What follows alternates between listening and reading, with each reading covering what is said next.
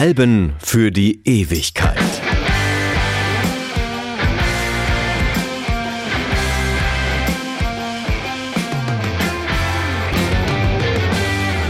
Hallo, mein Name ist Martin Busch und ich möchte euch heute ein Album vorstellen, das einen Rekord nach dem anderen aufgestellt hat. Allerdings gibt es auch Kritik. Es ist zu perfekt, sagen die Gegner. Ja, leider ist diese Kritik berechtigt. Niemand hat jemals die dunkle Seite des Mondes gesehen. Das ist zumindest erstmal die Ausgangsthese. Allerdings ist diese These dummes Zeug, denn es gibt überhaupt keine dunkle Seite. Der Mond ist überall gleich dunkel. Und zwar völlig dunkel. Folgerichtig ist das Cover des achten Albums der Progressive Rockband Pink Floyd auch einfach nur schwarz, glänzend schwarz, mit einem Prisma in der Mitte, einem Prisma, das einen feinen Lichtstrahl in die Spektralfarben auffächert. Es kommt also Licht in das Dunkel, aber nicht in das Dunkel des Mondes, sondern das der Seele.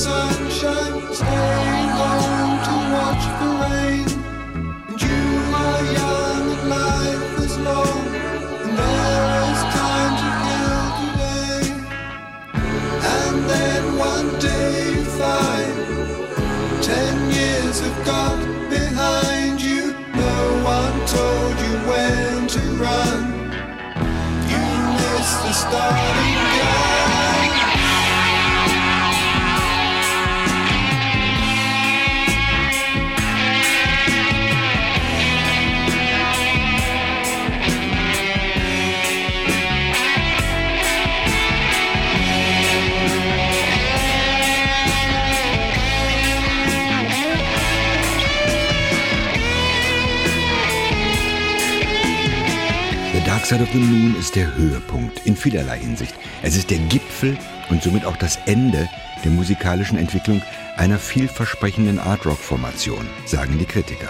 Das, was Pink Floyd in ihren Anfängen gezeigt hätten, diese innovative Kraft, die beispielsweise in A Saucer Full of Secrets, in Umaguma oder auch noch in Metal stecken, das ist hier nicht mehr erkennbar. Poppig, kommerziell, allglatt und perfekt ist das Album geraten. Die englischen Punkrocker haben daraufhin den Slogan I Hate Pink Floyd kreiert und ihn auf T-Shirts gedruckt und als Marke zur Schau getragen. Sie dokumentierten damit den Willen zum genauen Gegenteil, zum Unperfekten. Pink Floyd wurde so zum Feindbild. Die Welt allerdings sah es anders, kaufte das Album und machte es zu einem der erfolgreichsten der Musikgeschichte. Auch das ist ein Höhepunkt. Dark Side of the Moon verkaufte sich weit über 50 Millionen Mal und hielt sich sagenhafte 937 Wochen in den US Billboard Charts.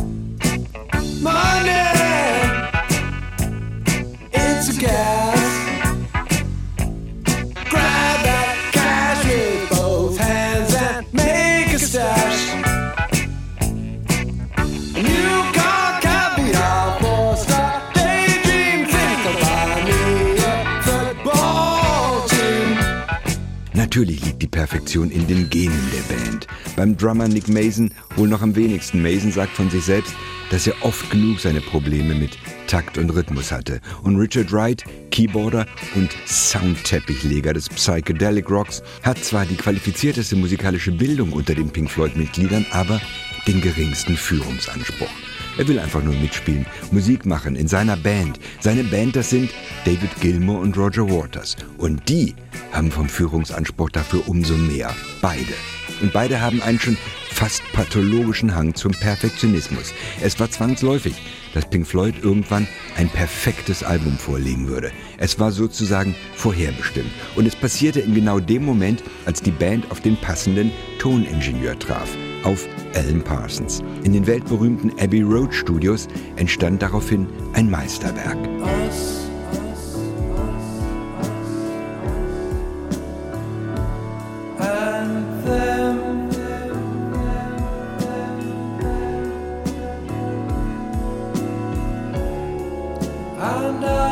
Wer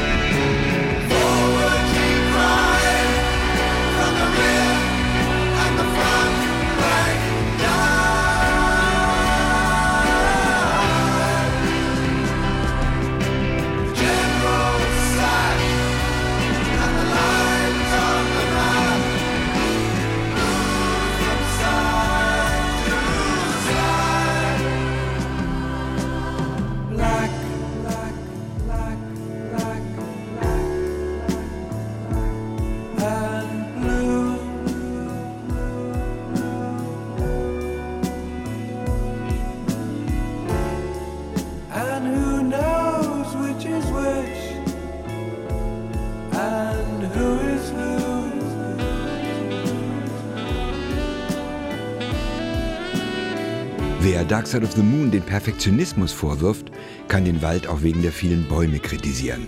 Und er zeigt damit, dass er einfach nichts verstanden hat. Dark Side of the Moon ist ein extrem vielschichtiges Werk, das hochkonzeptionell, innovativ und in sich geschlossen ist. Die Perfektion liegt in den einzelnen Bestandteilen und in ihrer Zusammensetzung. Das sind zuallererst die Texte, allesamt von Roger Waters, und sie sind der Dreh- und Angelpunkt, um den sich das Werk windet. Rothers wollte zeigen, wie der Mensch und der Wahnsinn zusammenkommen, welch vielschichtiges Beziehungsgeflecht es da gibt. Interessanterweise gelingt ihm das nicht nur in den Texten, sondern auch und gerade in der Musik. Beeindruckend, dass stellenweise sogar der Gesang ohne Worte auskommt und trotzdem alles sagt.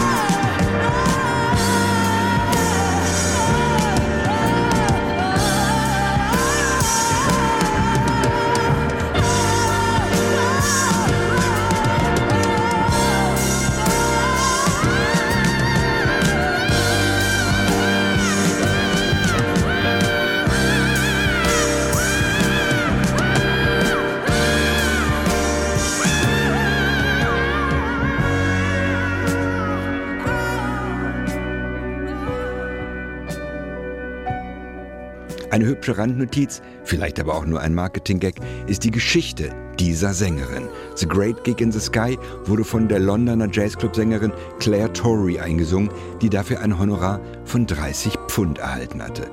kam ins Studio, sang den Song ohne Text und ging wieder. Nie wieder ist sie mit diesem Song irgendwo aufgetreten, aber mehr als 30 Jahre nach der Produktion hat Tori die Plattenfirma verklagt und eine Beteiligung am Erfolg des Albums erstritten.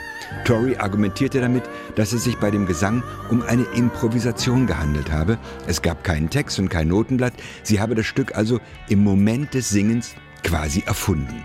Der Rechtsstreit konnte schließlich friedlich beigelegt werden. Die Summe, mit der das gelungen war, blieb allerdings geheim, dürfte aber für einen ruhigen Lebensabend ausreichen. The the lunatic is on the grass. Remembering games and daisy chains and laughs. Got to keep the loonies on the path. The lunatic is in the hall.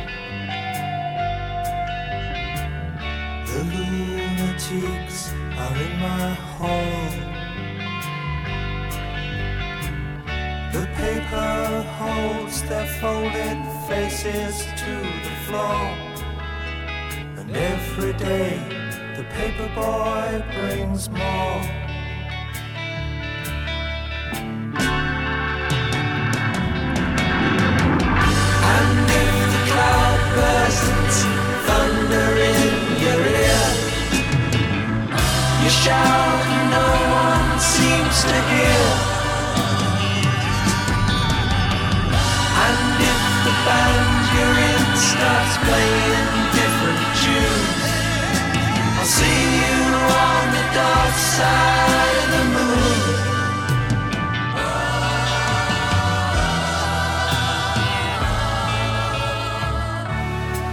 Da ist jemand in meinem Kopf, aber ich bin es nicht.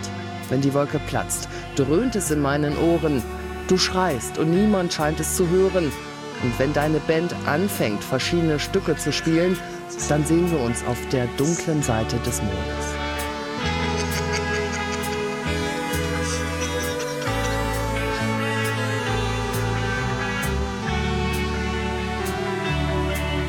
Brain Damage ist wohl der zentrale Song des Albums. Ein Lied über den Wahnsinn, der sich Raum schafft und Wirkung entfaltet.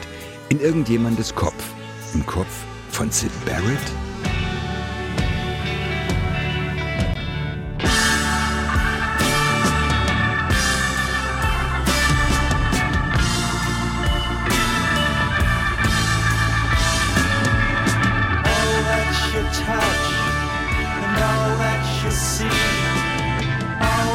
you taste all you feel.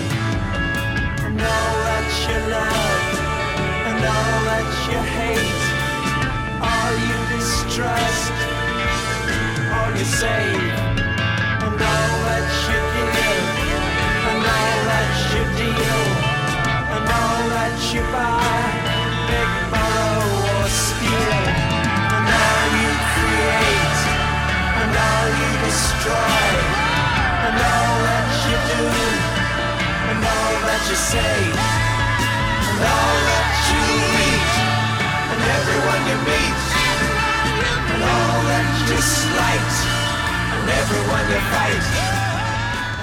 diese Texte tatsächlich irgendwas mit Sid Barrett, dem früh wegen psychischer Erkrankung bei Pink Floyd ausgeschiedenen Genie zu tun haben, weiß man nicht. Es wird immer wieder gern behauptet, kann aber auch nur eine wirkungsvolle Marketingidee sein.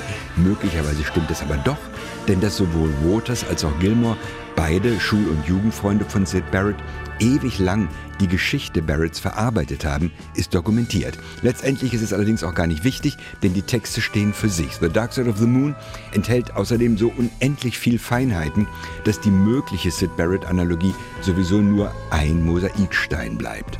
Man kann das Album immer wieder hören, zum tausendsten Mal und entdeckt immer wieder einen neuen Ton. Dark Side of the Moon ist tatsächlich das mit Abstand vielschichtigste Werk von Pink Floyd. Alles, was danach noch kam, war nur noch Professionalität.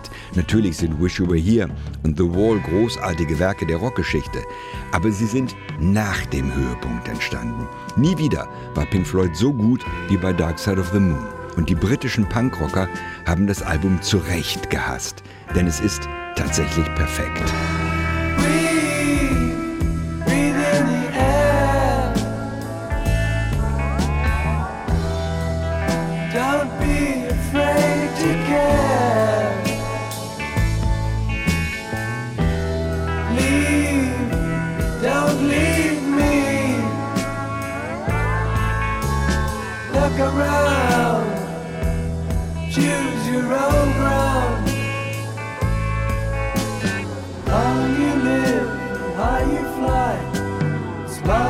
game and tears you'll cry. And all you touch and all you see is all your life will ever be. Run, rabbit, run. Dig that hole, get the sun.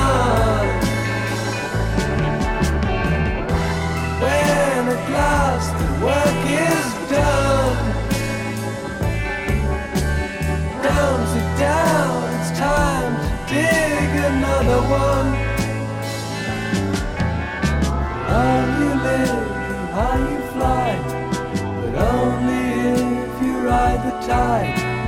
Balanced on the biggest wave, race towards another grave.